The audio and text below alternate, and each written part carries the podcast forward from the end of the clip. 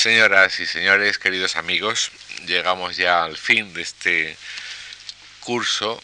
en el que hemos dialogado y continuaremos ahora dialogando con nuestro querido José María Valverde. Le toca hoy el turno al profesor Francisco Fernández Buey, que es catedrático de Filosofía Moral y Política y enseña en la Facultad de Humanidades de la Universidad Pompeu Fabra en Barcelona. Se doctoró en filosofía en la Universidad de Barcelona con una tesis sobre el marxismo italiano de los años 60, tesis dirigida por José María Valverde y que se tituló Contribución a la crítica del marxismo cientificista y está publicada en las ediciones de la Universidad de Barcelona en 1984. El profesor Fernández Buey ha trabajado en historia de las ideas y filosofía política de la edad moderna, diríamos hoy, siglos XVI, eh, también XIX y también, por supuesto, en el siglo XX, con especial atención a la teoría de la ciencia, la filosofía social y la evolución de los movimientos sociales. Ha publicado numerosos, numerosos ensayos sobre su especialidad y entre sus libros citaré, por ejemplo, La ilusión del método, ideas para un racionalismo bien temperado, Barcelona, crítica 1991, Discursos para insumisos discretos, Madrid eh, Libertarias 1993, Redes que dan libertad, introducción a los nuevos movimientos sociales. Este es un libro en colaboración con Jorge Risman, Barcelona Paidós, 1994, La barbarie de ellos y de los nuestros, Barcelona también Paidós, en el 95, este mismo año también publica La gran perturbación, discurso del indio metropolitano, en Barcelona, en la editorial Destino, y por citar el último libro, March, sin ismos, Barcelona, los libros del viejo topo, en este mismo año de 1998. Quiero dar las gracias a don Francisco Fernández Buey por su colaboración en nuestras actividades y a todos ustedes por ser tan fieles a las mismas. Gracias. Buenas noches, el agradecido soy yo. Mm, para mí es un honor y además mm, quiero decirlo de corazón el hablar aquí y el tener la oportunidad de eh, seguir dialogando con José María Valverde. Este mm, título que he puesto a la conferencia, mm, prójimo y lejano, que puede parecer en principio un tanto paradójico, se me ha ocurrido eh, justamente mm, a partir del diálogo que en los últimos años de su vida establecí con José María Valverde sobre una serie de temas y problemas de actualidad en el marco de la reflexión filosófico-moral y filosófico-política. Eh, muchas gracias Pilar por estar aquí y muchas gracias a ustedes por acompañarnos. En 1990, José María Valverde escribió dos artículos, yo creo que interesantísimos, que me hicieron pensar sobre las dos palabras acerca de las cuales quiero tratar en esta conferencia, prójimo y lejano. El primero de esos artículos se publicó en la primavera de 1990 en Realidad, Realidad, una pequeña revista catalana, y llevaba por título Sobre la mentalidad cristiana actual. El segundo artículo apareció en el invierno de aquel mismo año,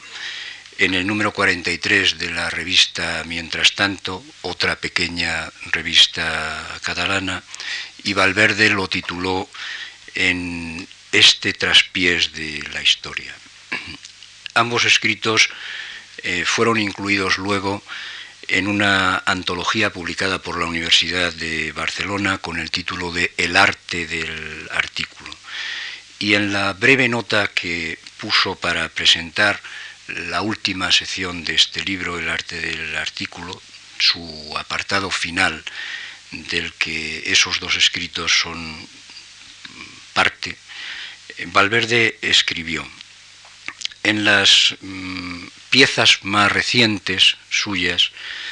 eh, se acentúa quizá el compromiso,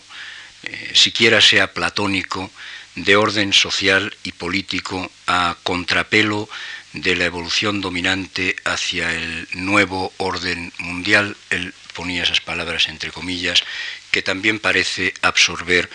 a la mayoría de los intelectuales. De lo que yo quiero hablar aquí eh, es precisamente de las derivaciones de este compromiso, desde luego algo más que platónico, moral y político.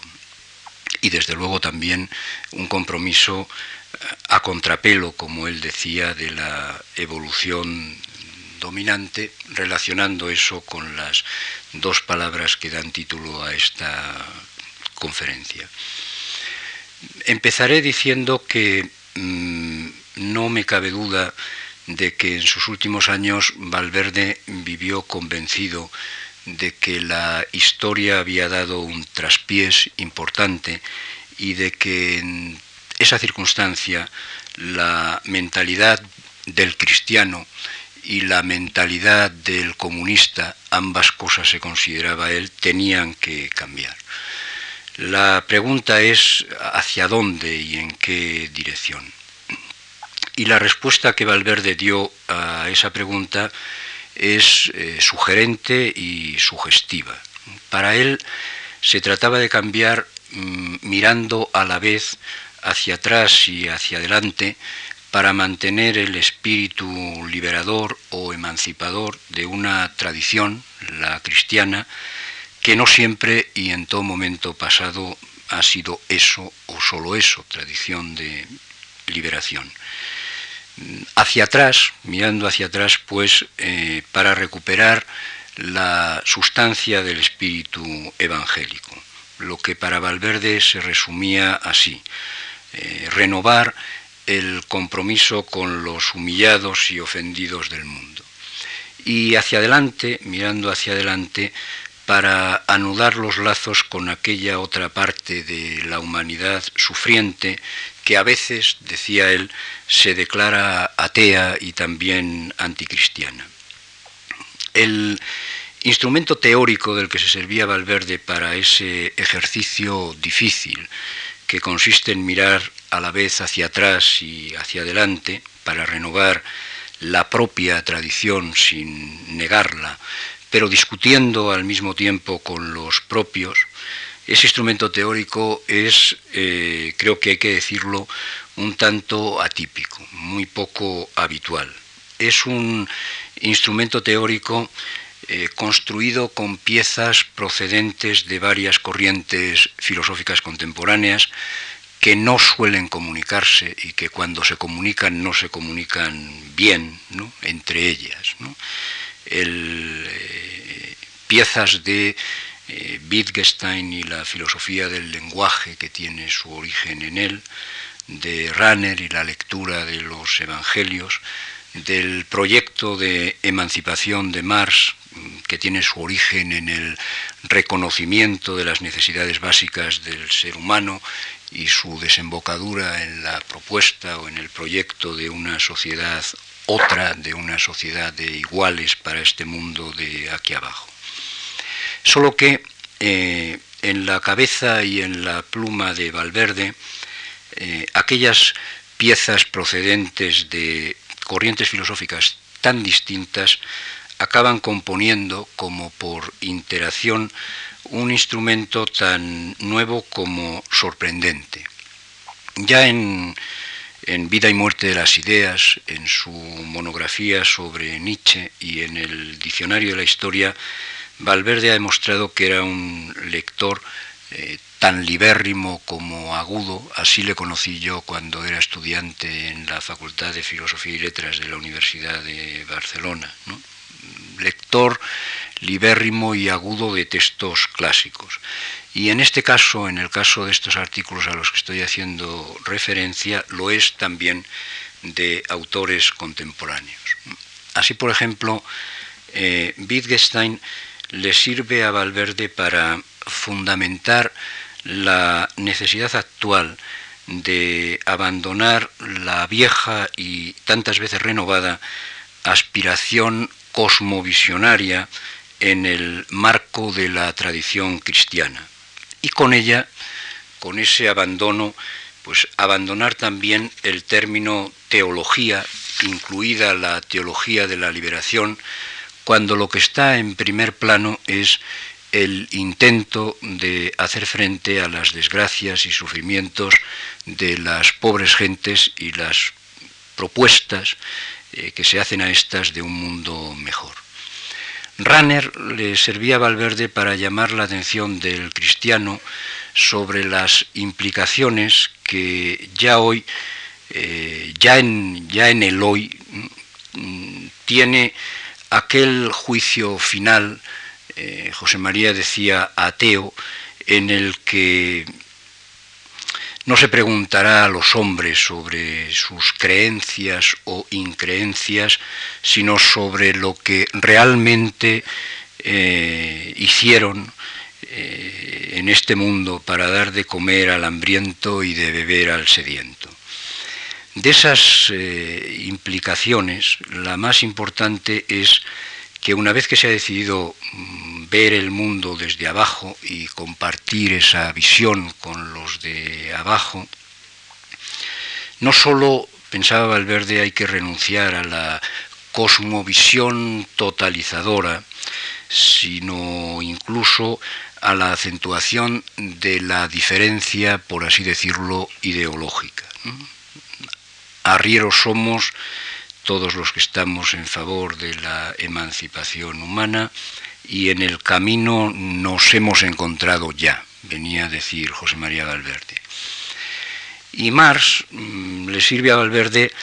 no sólo para comprobar analíticamente eh, los males del capitalismo realmente existente y fundar así la idea de comunismo moderno, sino también para reproponer el papel central que para él tenía la subjetividad en la historia y restaurar con ello la esperanza de los pobres, de los de abajo. Lo que Valverde escribió en estos artículos de 1990 iba de verdad y no solo formalmente a contrapelo de lo que casi todos los intelectuales o la gran mayoría de los intelectuales estaban escribiendo por entonces. Estos dos artículos creo yo que se tienen que leer como una propuesta de diálogo interno y cruzado con esas dos tradiciones de liberación que él hizo suyas, el cristianismo y el comunismo marxista, ambas corregidas, eh, ambas atemperadas en sus ansias de cosmovisión por esta lección eh, filosófico-lingüística de Wittgenstein.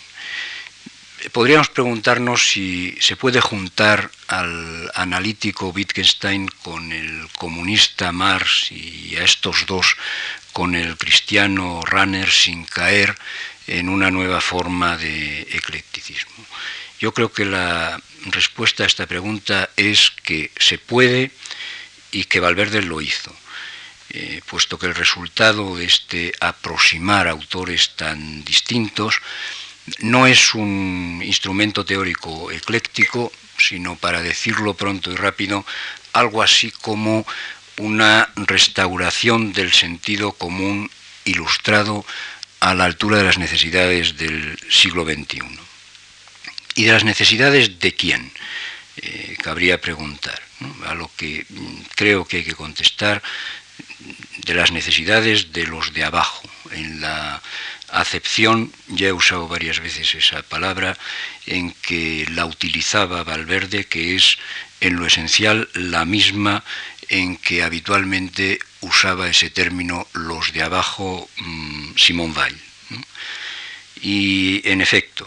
el punto de vista de Valverde en esto era muy explícito, la defensa de las razones de los de abajo, la defensa del prójimo que está socialmente en peor situación, de los explotados e incluso de aquel eh, prójimo lejano eh, que como viene diciendo últimamente el filósofo Hinkelhammer, ni siquiera son hoy en día objeto de explotación. De unas necesidades, en suma, que en la época de la mundialización y de la crisis ecológica no son, todo hay que decirlo, mm, siquiera exclusivas de los de abajo, sino de el conjunto de una humanidad que se ve obligada a tomar en consideración, si quiere actuar bien, la existencia precisamente del, prójimo lejano y la existencia de las generaciones futuras. He de añadir que aquel punto de vista de Valverde no solo iba a contrapelo de lo dominante por no compartir en 1990 la euforia neoliberal del fin o del final de la historia. Ese punto de vista era también excéntrico o heterodoxo en el marco de las corrientes, digámoslo entre comillas, progresistas, internas a las tradiciones de liberación que él ponía a dialogar, la cristiana y la marxista. En el marco de la tradición cristiana, eh, Valverde no solo discutía con el Papa Boitila, sino también con la pretensión y muy explícitamente de crear una teología de la liberación diferenciada de la filosofía de la liberación no religiosa de otros sufrientes. Y en el marco de la tradición comunista, marxista,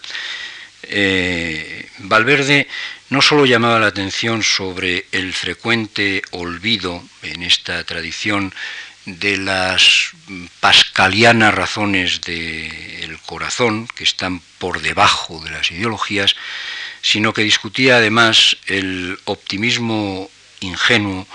con que en aquellos ambientes y sobre todo en Occidente se había recibido la noticia del final de la Unión Soviética. Lo que Valverde nos proponía eh, no era ya un diálogo teórico entre cristianos y marxistas del tipo del que tuvo lugar en la década de los 60, sino algo más que eso, una actualización de las mentalidades en el ámbito de las tradiciones eh, respectivas conducentes a una filosofía de la acción común, compromiso compartido entre tradiciones de liberación que en sus puntas eh, filosóficas, intelectuales, no se han reconocido habitualmente estas dos tradiciones como hermanas en la historia, sino más bien como contendientes que se disputan la interpretación del sentido del grito de la criatura oprimida en un mundo desalmado. Esta propuesta suya de Valverde se fundamenta en dos cosas. En una ampliación del viejo concepto de la caritas y en una reproposición del espíritu evangélico original. La caridad, el amor al prójimo, decía Valverde en uno de estos dos artículos, ya no debe limitarse a esos signos que son la limosna y la beneficencia, sino que debe apoyar todo cambio social que dé de comer al hambriento y de beber al sediento, incluso si se hace desde una propuesta mm, o desde una filosofía o desde una ideología atea o anticristiana. Estas son palabras suyas. Pero tal vez creo yo que la derivación eh, principal y más radical de la propuesta de Valverde en el ámbito del cristianismo era esta otra, la de liberarse ya de la teología, incluso de la teología de la liberación, para hablar más sencillamente de cristianismo liberador o de cristianos por la liberación. Eh, renunciar en suma en nombre de la lucha común por dar de comer al hambriento y de beber al sediento a una cosmovisión cristiana, a una ideologización de la fe cristiana que en las cosas de la política o en el ámbito político-moral tiende a veces a hacer rancho aparte con la idea de un hombre nuevo y de una tierra nueva y renunciar a ello precisamente en la medida en que esos son ideales no específicos de la fe cristiana. En el otro ámbito, el del diálogo y la discusión con la tradición marxista, Valverde era en 1990 igualmente, cuando digo 1990 quiero decir en sus últimos años, igualmente atípico y minoritario. En este traspiés de la historia es un artículo que sin tener un tono particularmente polémico, mm, resultó polémico en ese ámbito por ser tan ideológico como el anterior lo era en la discusión con los cristianos. Por lo que de hecho eh, había en él en ese discurso de Valverde de restauración, creo que se puede decir así en este caso, del sentido común marxista frente a las ilusiones infundadas y los consiguientes desencantos. Su tesis en ese artículo era que los parias iban a salir perdiendo y buena parte de las poblaciones de la Europa del Este iban a entrar en la categoría de los parias de la Tierra. Y su idea era que los parias se quedan solos, se quedan sin amigos, el horizonte se aleja, decía él. Pero lo peor en esas circunstancias no es la soledad, sino el espejismo sociocultural eh, que eso ha creado entre las pobres gentes y sobre todo por la consecuencia que puede tener la ampliación, pensaba él, de la barbarie de los nuestros, no de la barbarie en general, por así decirlo. Pues bien, pensando en la propuesta valverdiana de una ampliación del concepto de caritas y mm, dialogando precisamente con Valverde sobre la necesidad de renovar las mentalidades eh, actuales, sin echar por la borda las tradiciones, eh, se me ocurrió, a mí también en este traspiés de la historia, que una de las cosas que se podía hacer era recuperar eh, sin beatería, pero con respeto, el viejo discurso lascasiano,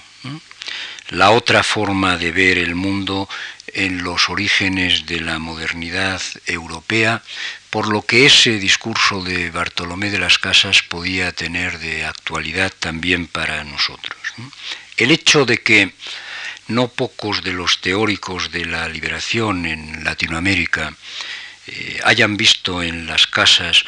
una de las fuentes de su inspiración, y aún más después de los acontecimientos de Chiapas,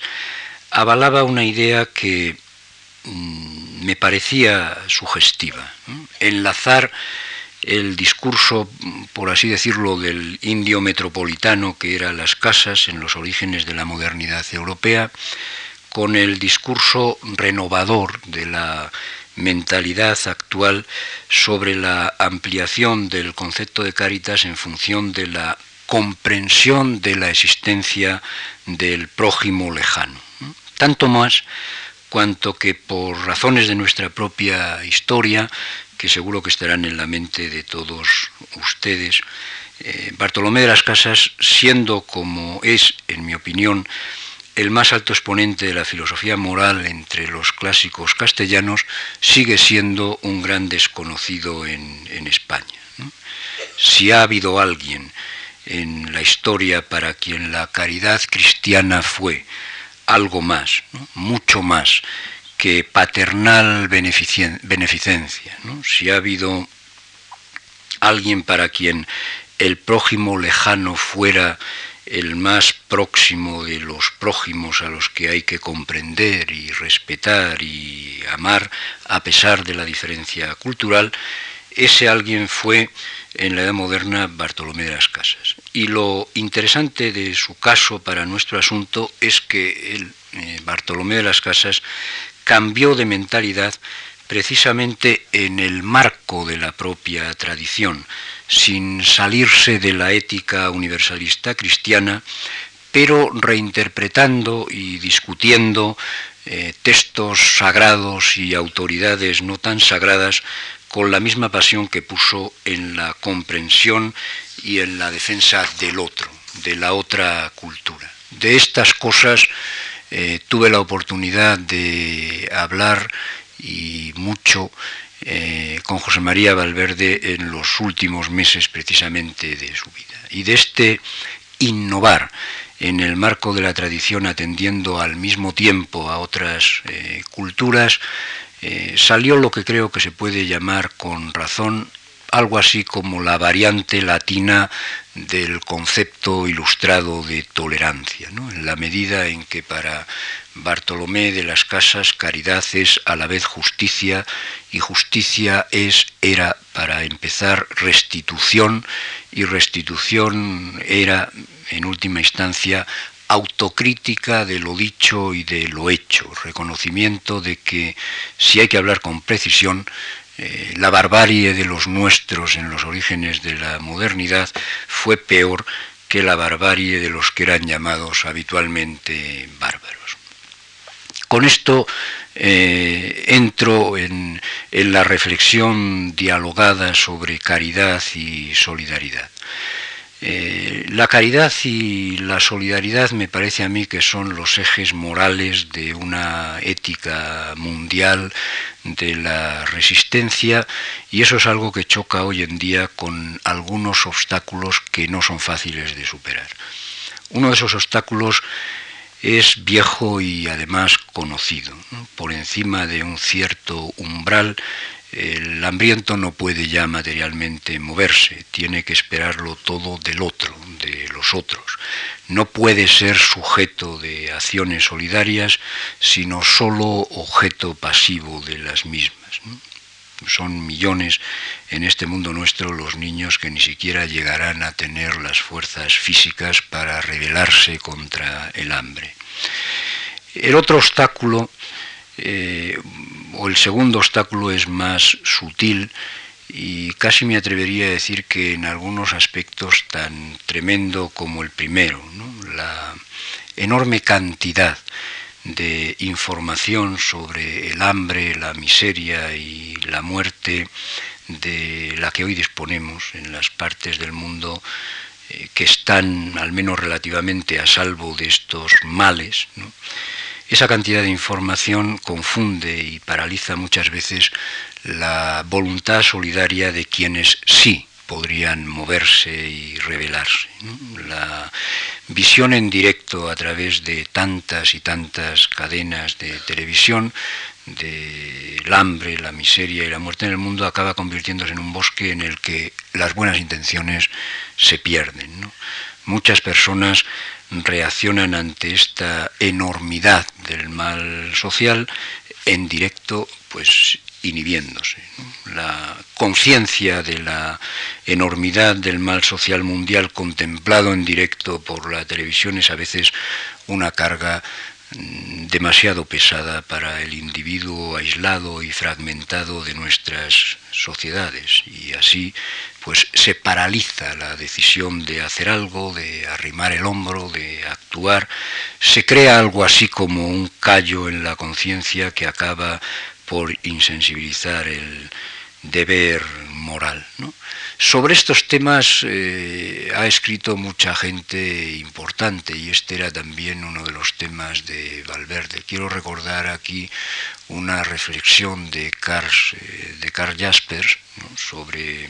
lo que él llamaba la responsabilidad metafísica o la responsabilidad moral del individuo ante la existencia del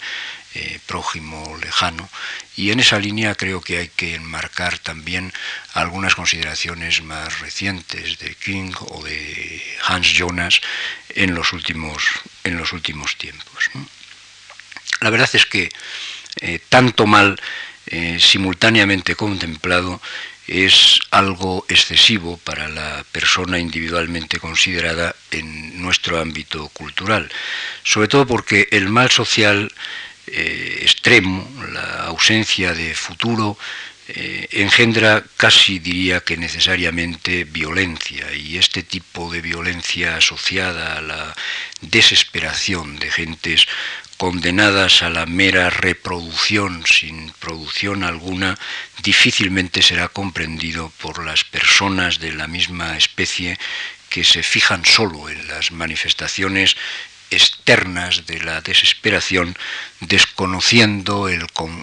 contexto en el que se produce y las causas de esta. Solo voy a poner un ejemplo de esta dificultad de comprensión, que es la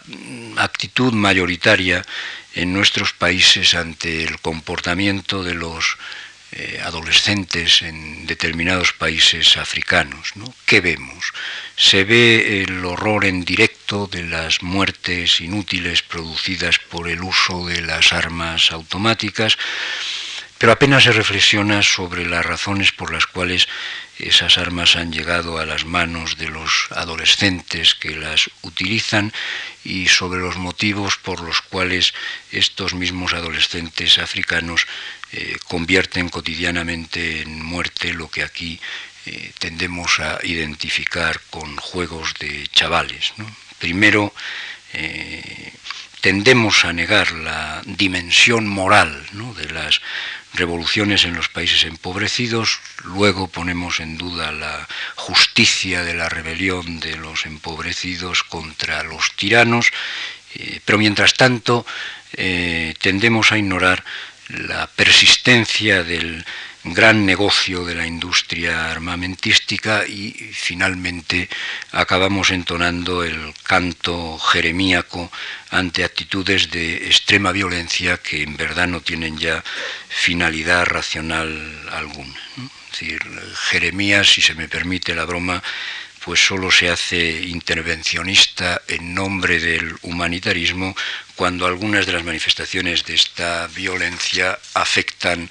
ya directamente a los propios hijos. Pues bien, es posiblemente esa incomprensión del efecto perverso de la información en, exceso, por lo que se está produciendo en nuestras sociedades algo así como, esto también hay que tomarlo un poco en broma, como una cierta mutación antropológica. El callo de la conciencia pues se consolida y crece. Y a partir de ahí tendemos a considerar que el mal social ocurrido en otras partes del mundo, de la sociedad, no es propiamente contemporáneo nuestro, sino parte de otra historia que los más viven como ajena. Este es un gran problema, creo yo, de nuestro tiempo, eh, la dificultad de comprensión eh, de que la simultaneidad histórica no es equivalente a la contemporaneidad. Eh, y es frecuente y cada vez más entre los jóvenes sobre todo considerar como de otra especie o de otra galaxia o sencillamente replicantes, dicen ellos a veces, a aquellos otros jóvenes de la misma generación que hoy dedican parte de su tiempo a solidarizarse precisamente con prójimos lejanos.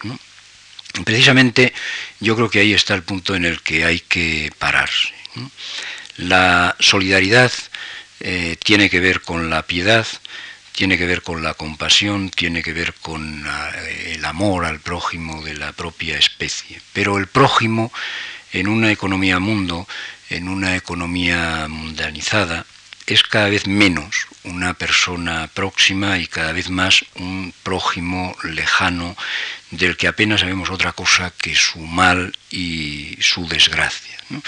Este es un tema eh, cuyo origen está en un autor, en Ginter Anders, que lo plantea de manera muy interesante. El que la solidaridad, por tanto, llegue a, a cuajar en un movimiento amplio y activo entre las personas de las zonas más ricas del planeta depende hoy en día de la respuesta que seamos capaces de dar a esta pregunta, es decir, cuáles son las condiciones de posibilidad del amor entre humanos al prójimo lejano, al prójimo que ya no es próximo. Y crear esas condiciones de posibilidad en el mundo actual es una tarea eh, que a mí me parece prepolítica, es decir, empleando la terminología de Jaspers, eh, que tiene que ver con la metafísica, empleando la terminología de Hans Jonas, que tiene que ver con la reflexión ontológica. Es decir, una tarea previa a cualquier definición política propiamente dicha y que equivale precisamente a disolver el callo de las conciencias, que es, como he dicho, un efecto reactivo y comprensible frente a la visión simultánea de todo el mal existente en el mundo, para convertir eso en algo así como una conciencia de especie. El hecho de que exista mm, hoy en día toda una cultura de la solidaridad y esta haya alcanzado además una dimensión nueva entre los jóvenes, muestra de todas maneras que a pesar de la extensión de eso que he llamado el callo de la conciencia, y a pesar de esa paradoja implicada en el amor al prójimo lejano, eh, no pocas personas han empezado a plantearse la pregunta sobre esas condiciones de posibilidad. Y esa actitud me parece a mí que renueva y adapta a la nueva situación de la mundialización y de la globalización eh, precisamente el viejo concepto de la caritas. Claro que no es este el único enfoque posible en la actual cultura de la solidaridad. Cabe pensar que la solidaridad con los pobres y excluidos, con los humillados y ofendidos, por seguir con la misma terminología, es algo que nos conviene también a los ciudadanos de los países enriquecidos o relativamente enriquecidos. Este otro concepto de la ayuda al prójimo por conciencia de la pertenencia al mismo estatus, a una parecida situación económico-social, es heredero de la solidaridad de clase propugnada en el mundo moderno por las tradiciones obreras de liberación. Al argumentar que nos conviene ayudar a los otros, por ejemplo, a que se desarrollen en el marco de una sociedad equitativa y ecológicamente sustentable, la tradición vamos a decirlo así, laica de la cultura actual de la solidaridad, suele poner el acento en la solidaridad entre iguales. Nos conviene ser solidarios con los otros, quiere decir en ese marco, por tanto, que los pobres, excluidos, explotados, etcétera, de esta parte del mundo harán bien juntándose con y ayudando a los pobres eh, oprimidos y excluidos de la otra parte del mundo, porque sólo así será posible eh, construir otro mundo, levantar otro modelo de producción y de vida en común. Pero incluso en la tradición laica, eh, ilustrada, socialista, de la cultura de la solidaridad, el nos conviene, me parece a mí que tiene ahora algo de asimétrico, o sea, de reconocimiento de la diferencia y de la desigualdad de partida entre pobres y explotados de aquí y pobres y explotados de allí. Se piensa con razón que, dada la mundialización de la economía y el carácter global de la crisis medioambiental, nos conviene a todos, por encima de aquellas diferencias, potenciar la solidaridad ahora para lograr una salida racional, equitativa y no traumática de esa especie de crisis cultural, o dicho con más precisión, de la crisis en la que están los que están peor. Este reconocimiento de la asimetría de las situaciones de partida eh, pone de manifiesto eh, el límite del punto de vista estrictamente utilitarista, muy relacionado con esto del nos conviene, eh, precisamente en la tradición laica de la cultura de la solidaridad. Y esto es algo que tiene que interpretarse, en mi opinión, como una muestra más de la inevitable interrelación entre caridad y solidaridad en el mundo de hoy. Mm, la Caritas sigue siendo, esta es al menos mi opinión, eh, más fundamental, más radical que la solidaridad. La solidaridad en el mundo actual es, por una parte, desde luego, conciencia crítica de la insuficiencia de la caridad reducida a beneficencia y, paternalismo.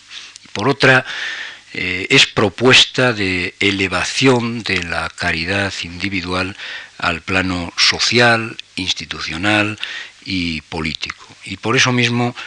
me parece que hay que considerar desaforada y fuera de lugar, este es el único punto en el que mi intervención puede resultar tal vez mm, polémica, pero lo digo porque así lo siento y me parece que es así, que hay que considerar, digo, desaforada y excesiva, mm, fuera de lugar, la polémica sobre laicismo y religiosidad en las organizaciones no gubernamentales de hoy en día. Yo creo que es sectario poner en duda los motivos últimos por los cuales uno ayuda a otro. Lo que cuenta es precisamente el hacer solidario. Y en este sentido, lo que conviene es discutir de forma racional sobre los medios más adecuados para alcanzar el fin propuesto. La lucha contra el hambre en el mundo moderno pues no deja dudas, creo yo, sobre este punto. Y por todo ello, hoy es más importante que nunca eh, propiciar en el seno de las organizaciones de solidaridad el diálogo racional entre tradiciones de liberación, para seguir recogiendo la propuesta de Valverde. Eh, en la medida precisamente en que este diálogo es siempre previo a las definiciones eh, políticas propiamente dichas. Se ha dicho eh, muchas veces que la multiplicación actual de organizaciones no gubernamentales dedicadas a la solidaridad y a la cooperación expresa el renacimiento con una forma nueva de los valores históricos y más representativos de la izquierda política, la fraternidad, la igualdad, el internacionalismo. Y a veces se presenta esta idea como una confirmación del desplazamiento de la tensión moral de los más jóvenes desde los partidos políticos de la izquierda tradicional hacia formas de actuación que no implican un compromiso rígido, ni organizaciones fijas, ni especial militancia. Es posible que sea así en muchos casos, y tal vez en la mayoría de los casos, pero también es evidente que hay ahora mismo un buen número de organizaciones no gubernamentales con objetivos solidarios cuyos miembros no responden en absoluto al esquema anterior es sólo que sería presuntuoso en general asimilar la caritas y la solidaridad a la izquierda política. A mí me lo parece que es presuntuoso. Es que la realidad misma está probando que una parte de las personas eh, solidarias ni se consideran ni son de izquierdas, en el sentido político de la palabra. Es el caso pues, de muchos médicos, eh, religiosos y religiosas, enfermeras y otras muchas eh, personas y grupos eh, que piensan así. Algunos de estos médicos, científicos, enfermeras, etcétera, hace tiempo que trabajan en esto de la solidaridad. Y el que no hayan hecho una cuestión política de su ayuda solidaria eh, suele despistar entre los otros a la otra parte. Pero si se admite que el ejercicio de la caritas y de la solidaridad es un ejercicio prepolítico, yo creo que se puede salir con cierta facilidad de esa confusión. Así que es importante eh, no atribuir a una determinada orientación política en exclusiva la cultura de la solidaridad actual. Lo que puede resultar o lo que pueda resultar mm, políticamente de ella en el próximo futuro es algo que seguramente está por definir y no depende, por supuesto, solo de la evolución de lo que llamamos organizaciones no gubernamentales. De momento, la novedad de las organizaciones no gubernamentales con movimiento social autónomo es que en su conjunto representan una de las formas más activas de resistencia al proceso exclusivista de, mercantilización y tecnificación y también oligarquización de la política institucional e internacional en las democracias representativas de nuestros países. Incluso en el plano eh, prepolítico, creo yo que hay una cuestión de la que se habla poco en las organizaciones no gubernamentales y que, eh, sin embargo, tiene eh, cierta importancia plantear aquí. El desencantamiento de una parte importante de la ciudadanía ante la alta política, ante la política institucional, eh, conduce demasiado rápidamente a contraponer a esta, a la política institucional, eh, la ética con mayúscula. Y en esa contraposición se da, por supuesto, demasiado a menudo que ética no hay más que una, como madre. Y se suele implicar en ese supuesto que la ética madre, por así decirlo y en broma, es la nuestra, la del que habla en cada caso, la mía. ¿no? Así, por ejemplo, en los medios cristianos de nuestra sociedad, la afirmación de la ética madre frente a la política institucional degradada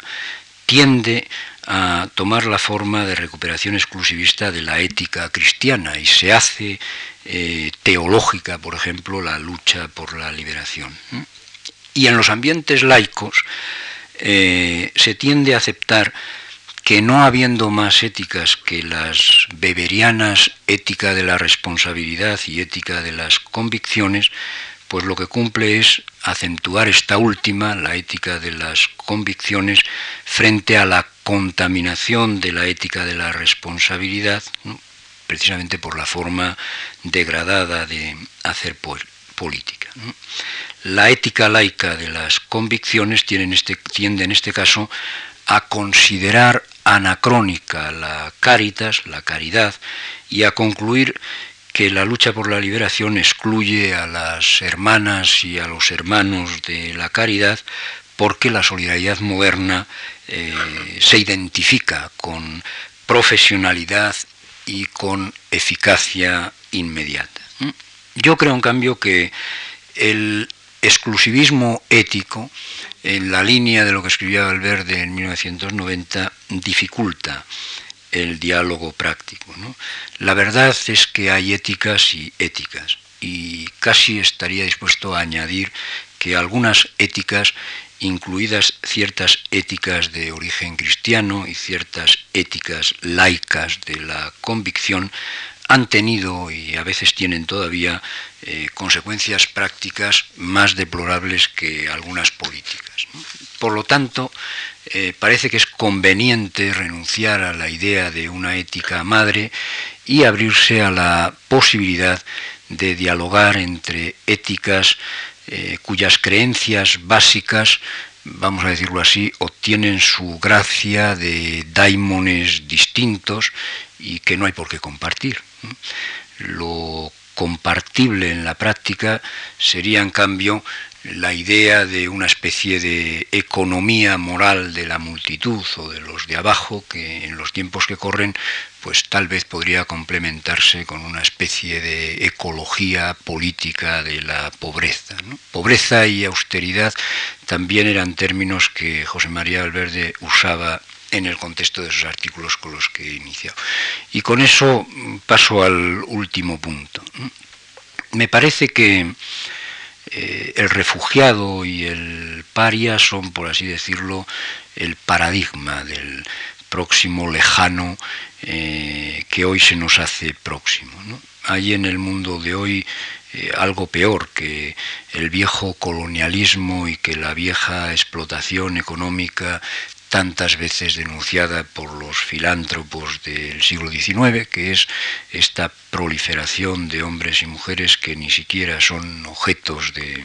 explotación, como dice Hinkelhammer. Cada vez es mayor el número de hombres y de mujeres que están condenados a la muerte prematura o a la mera reproducción biológica sin llegar a producir nada en la vida. Es muy difícil prever el ahora, el desarrollo y las eh, posibles consecuencias de eh, fenómenos eh, directamente implicados en el choque entre culturas de dimensiones tan amplias como el que estamos o los que estamos viviendo. Pero una cosa yo creo que podemos saber con cierta certeza, que esta gran perturbación de ahora será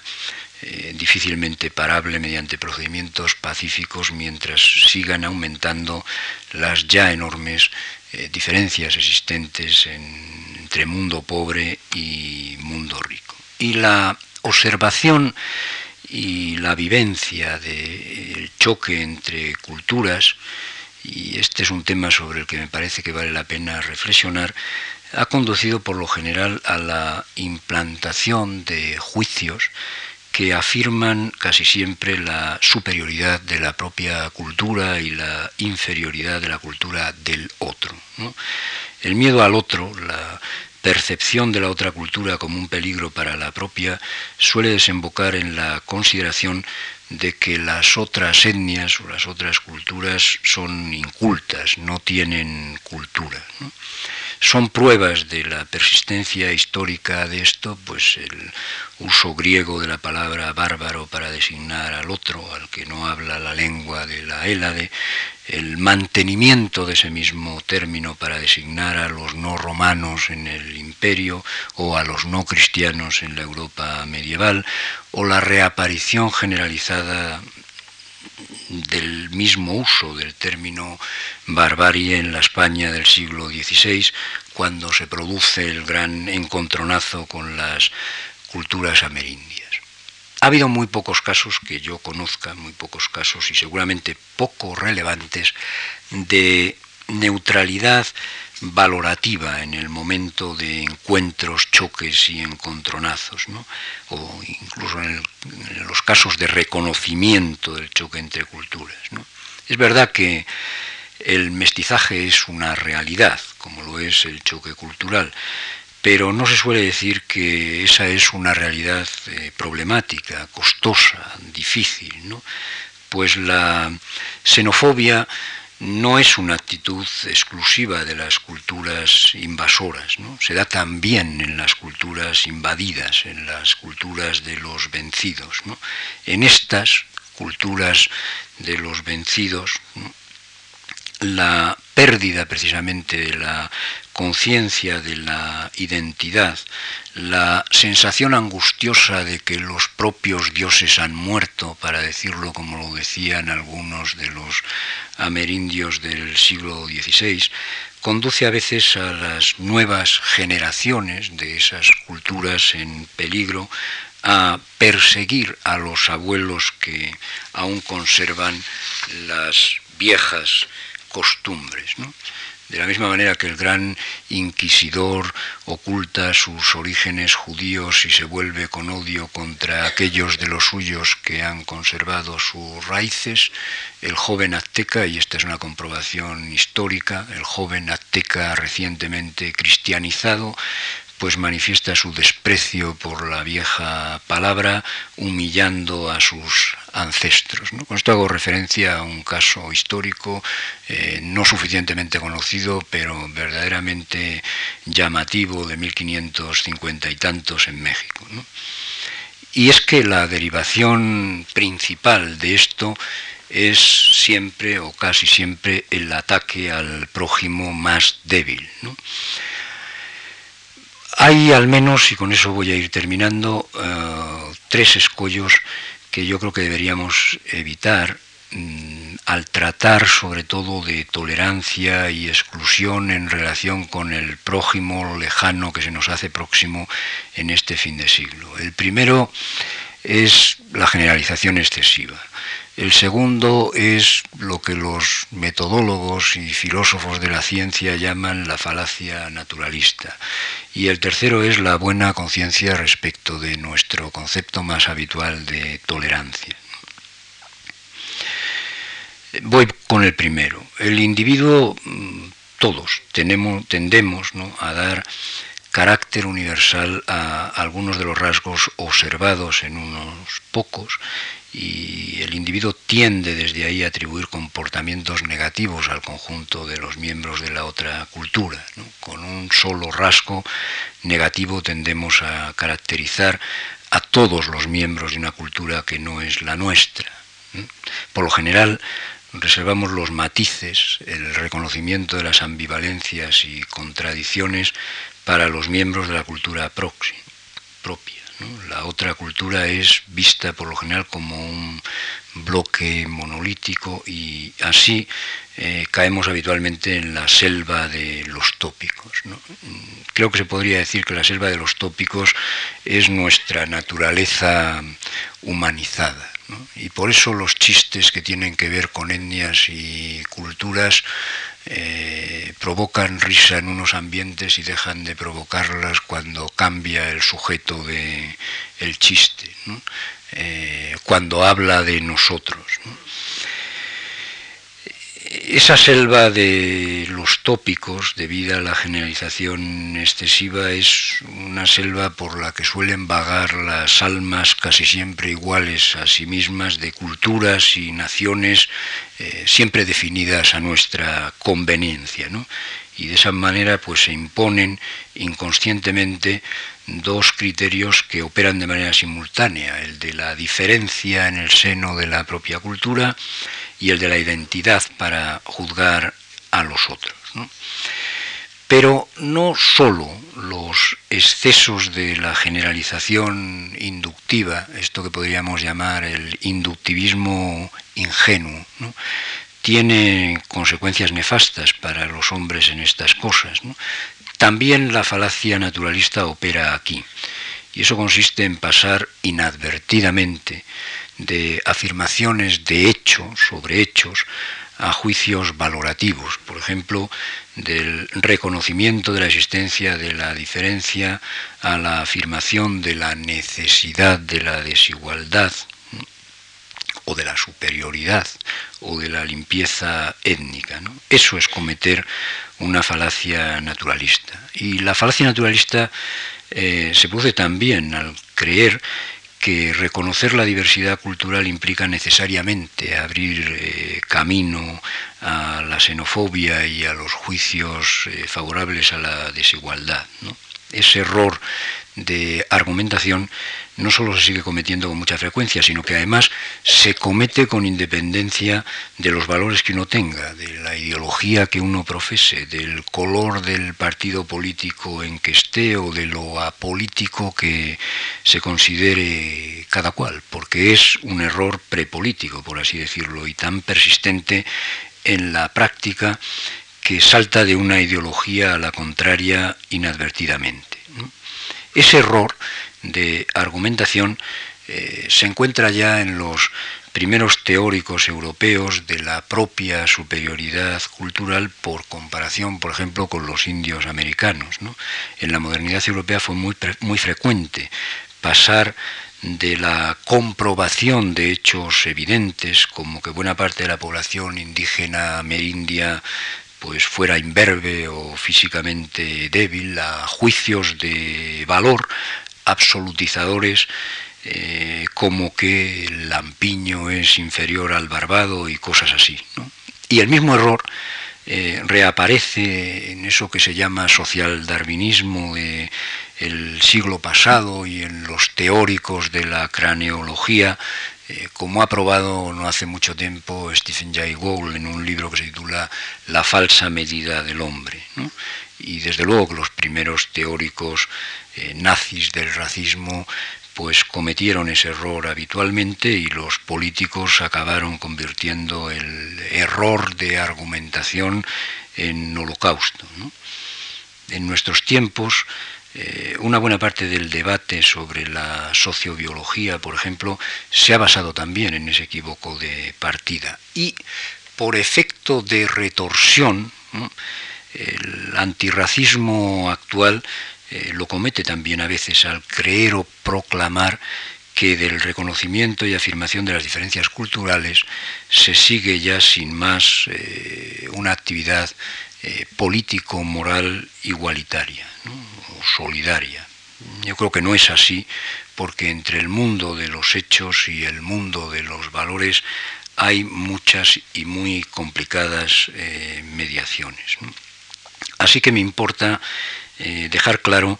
que el reconocimiento de la diferencia de razas y culturas eh, no implica necesariamente una y solo una actitud valorativa acerca de las mismas. El reconocimiento de la diferencia cultural o étnica en el plano de los hechos no es igual a ni eh, tiene por qué implicar defensa de la desigualdad racial, social o cultural. Se puede admitir la diferencia de etnias y culturas y luego ser racista o antirracista, xenófobo o respetuoso de la otreidad o sencillamente eh, estar indefinidos, como lo estamos muchas veces en el plano político-moral. Ahora bien, el reconocimiento de que existe un error lógico de argumentación o de razonamiento, sea el exceso de la argumentación inductiva o la falacia naturalista, aunque es una buena cosa en el plano intelectual y hasta puede ser un descubrimiento estimulante para las personas aficionadas a la discusión racional, no permite a quien lo afirma mm, hacerse muchas ilusiones sobre la superación de tal error por vía meramente cognoscitiva. Podemos negarnos con buenas razones a emplear el cuantificador universal todos los catalanes, vascos, madrileños, pongan detrás lo que quieran, y, y, podemos negarnos a ello cuando tratamos de culturas distintas de la nuestra en tales contextos, ¿no? pero el hierro y algo más que eso reaparece en la crueldad cotidiana con que habitualmente aceptamos también los chistes que se cuentan sobre los otros, judíos o polacos o vascos o gallegos o catalanes o los demás. Podemos haber estudiado con detalle las razones por las cuales no es correcto deducir proposiciones eh, valorativas de proposiciones o juicios de hecho, pero el racismo eh, sigue ahí presente, incluso en la época de la genética de poblaciones, incluso después de las cosas interesantísimas que ha escrito Luca Cavalli Sforza en los últimos tiempos, eh, mostrando la inadecuación del el viejo concepto de raza. Quiero decir con esto que para comportarse como personas ante el problema del choque entre culturas o ante los conflictos derivados de la existencia del prójimo lejano, no basta con darse cuenta de que se comete un error de lógica elemental al pasar de afirmaciones de hecho a valoraciones político-morales o diferencias reales a desigualdades postuladas por razones morales o políticas. ¿no? También sabemos, y lo decimos todos, que la guerra es el horror de los horrores y sin embargo pues la guerra sigue acompañando la historia de la humanidad siglo tras siglo y en cada guerra nueva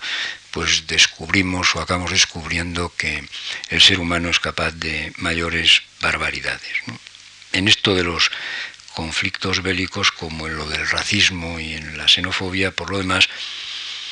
lo único que ha cambiado desde la época de la moral mesopotámica, si se me permite esa expresión, para acá, es la creciente capacidad de una parte de la humanidad para aplicar precisamente los progresos de la lógica y del razonamiento discursivo cada vez más formales a eso que todavía algunos siguen llamando con un eufemismo tan terrible como contradictorio el arte de la guerra. Y eso es un hecho,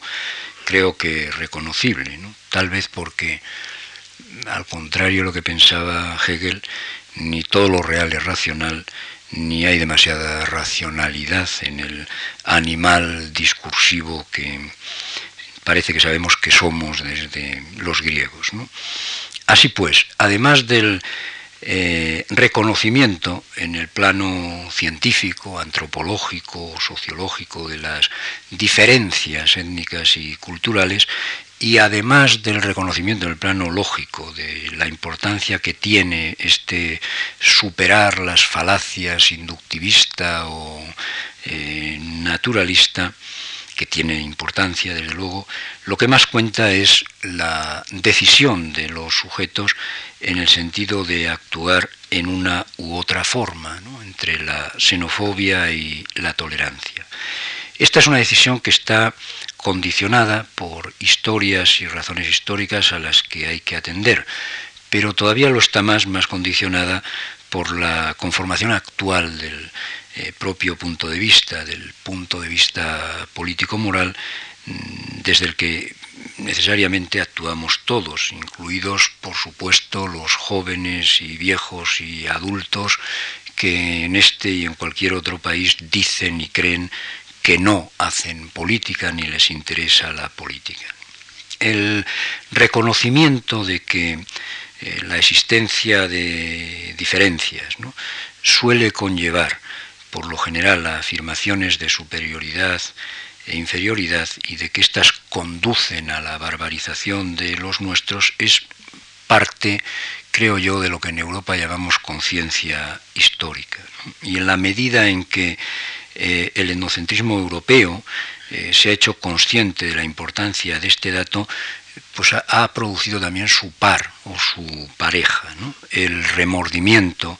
por los males causados a los otros, la aparición de una conciencia desventurada y trágica de lo que ha sido la sucesión y el choque de las culturas.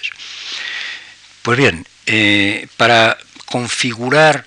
eh, esto que José María Valverde llamaba una conciencia de especie en este fin de siglo, eh, no solo hay que superar previamente unos cuantos obstáculos en el plano de la argumentación. Hay que evitar, sí, eh, todas esas generalizaciones, etcétera, pero hace falta mm, algo más. Ese algo más yo creo que es que tiene relación ¿no? Eh, con una revisión de nuestro concepto ilustrado de tolerancia. La tolerancia ilustrada ha sido mayormente eh, tolerancia mm, hacia adentro, comprensión de las diferencias, sobre todo religiosas, en el marco de la propia cultura. Pero la tolerancia ilustrada, y hay que decirlo, pues ha justificado de forma paternalista el colonialismo y la exclusión de los otros. Ha cerrado los ojos ante la práctica de la esclavitud y ha inventado, en cierto modo, también una nueva versión justificadora de la servidumbre natural, entre comillas. En cierto modo podríamos decir que la tolerancia ilustrada ha sido todavía etnocéntrica. Y ahora por primera vez en la historia de la humanidad no hay ninguna duda de que la palabra mundo ha adquirido su sentido pleno. Nuestro mundo, el mundo del que hablamos hoy habitualmente, son realmente eh, los cinco continentes. Y en esas condiciones el viejo dicho de nada humano me es ajeno, pues está adquiriendo una dimensión nueva. Pero para que realmente esa vieja máxima no se convirtiera en norma de comportamiento de las gentes en Europa, haría falta algo más, creo yo, que conciencia ilustrada. Haría falta precisamente esta conciencia de especie, conciencia de que todos los hombres, mujeres y varones, niños y adultos y viejos de las distintas etnias, culturas, religiones y creencias somos parte de la, de la misma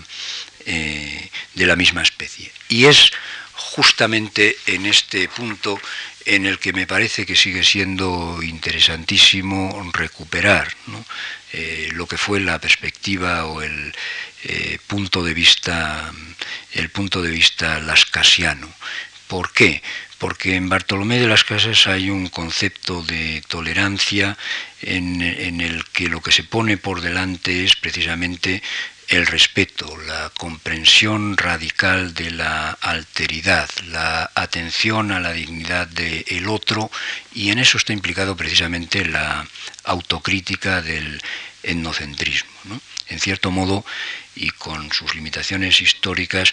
eso es lo que quiero decir cuando digo que hubo algo así como una variante latina del concepto de tolerancia que enlaza a Bartolomé de las Casas